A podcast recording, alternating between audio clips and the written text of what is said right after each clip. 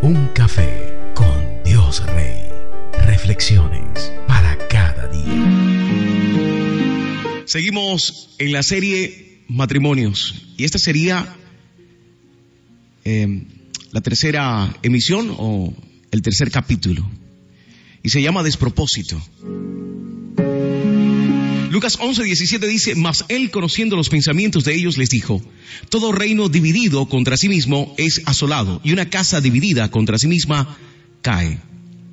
Cuando Jesús expresó esto, lo hizo de una manera especial, ya que se refería a cómo los demonios no podían atacarse entre sí si pretendían prevalecer. Es extraño que incluso entre la misma familia por dinero se llegue a este extremo.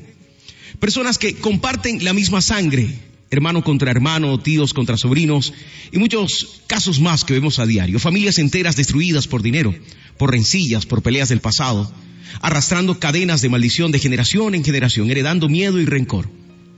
Si pasamos esto al plano de la relación matrimonial, nos encontramos con casos muy patéticos. Él trabaja de sol a sol, busca cómo puede salir de las deudas que le roban la calma, la paz, la tranquilidad. Nos encontramos con una mujer que cuando puede, ella trabaja en la calle y en la casa. Ambos cansados llegan muy tarde en la noche a la casa. La única conversación que siempre sostienen es sobre lo que no hay. Los niños son una carga económica. No hay tiempo de hablar, no hay tiempo de jugar, no hay tiempo de reír, todo es dinero. Se acuestan y la intimidad hace rato se fue de ahí. El frío de la ausencia de palabras de amor y aprobación terminan por hacer una brecha en su relación. El problema es que ella maneja su dinero y él maneja el de él. Cada uno paga lo que puede. Él siente que cumple con solo darle una mensualidad y el resto. El resto se va en deudas de cosas que no podía comprar, pero aún así se metió en el problema. Gasta dinero en complacer sus bajos placeres, licor, mujeres, juego. Cuando arranca el mes, a empezar de cero. Ella le da dinero a su hermano y a su mamá, todo a sus espaldas. Ella trata de cumplir con los niños aunque él no sabe de dónde sale la plata y la ropa que sus hijos se ponen. El escenario está listo. Cuando el enemigo aprieta un mazo economía y Dios permite el proceso para que exista revelación, liberación, lección, entonces vienen las peleas, los insultos, la falta de comprensión, la recriminación. La recriminación. Pero peor aún, la división. Una casa dividida está lista para caer.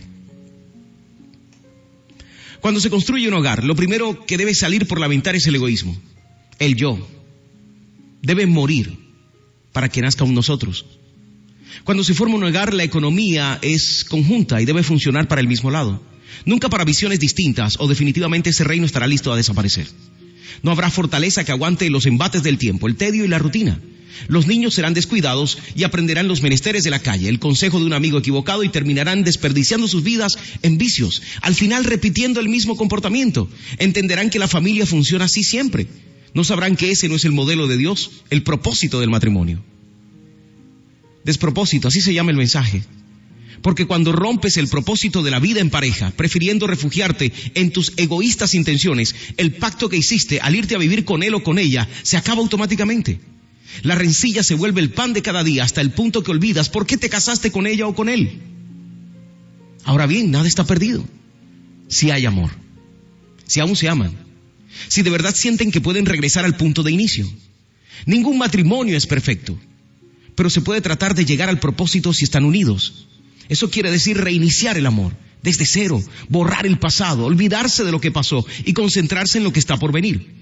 Cambiar nuestra manera de ser frente a nuestra pareja, comprometernos en cambiar pequeñas reacciones paso a paso, como cuando un drogadicto deja el vicio. No es de un día para otro, pero si nos comprometemos cada día en cambiar algo que sabemos que a nuestra pareja la hiere o, o, le molesta, si logramos tener el dominio de llegar al entendimiento, lograremos simplificar los problemas, compartir la economía y por último sanar las heridas. Yo te cuido, tú me cuidas. En el matrimonio el camino es largo, las luchas son muchas, pero nunca olvides que en todo lo que hagas, si colocas a Dios primero, si Él es el centro, tus actitudes cambiarán. Ora junto a tu pareja. Sueñen en grande, pero háganlo juntos. Presupuesten en Dios crecimiento espiritual y económico.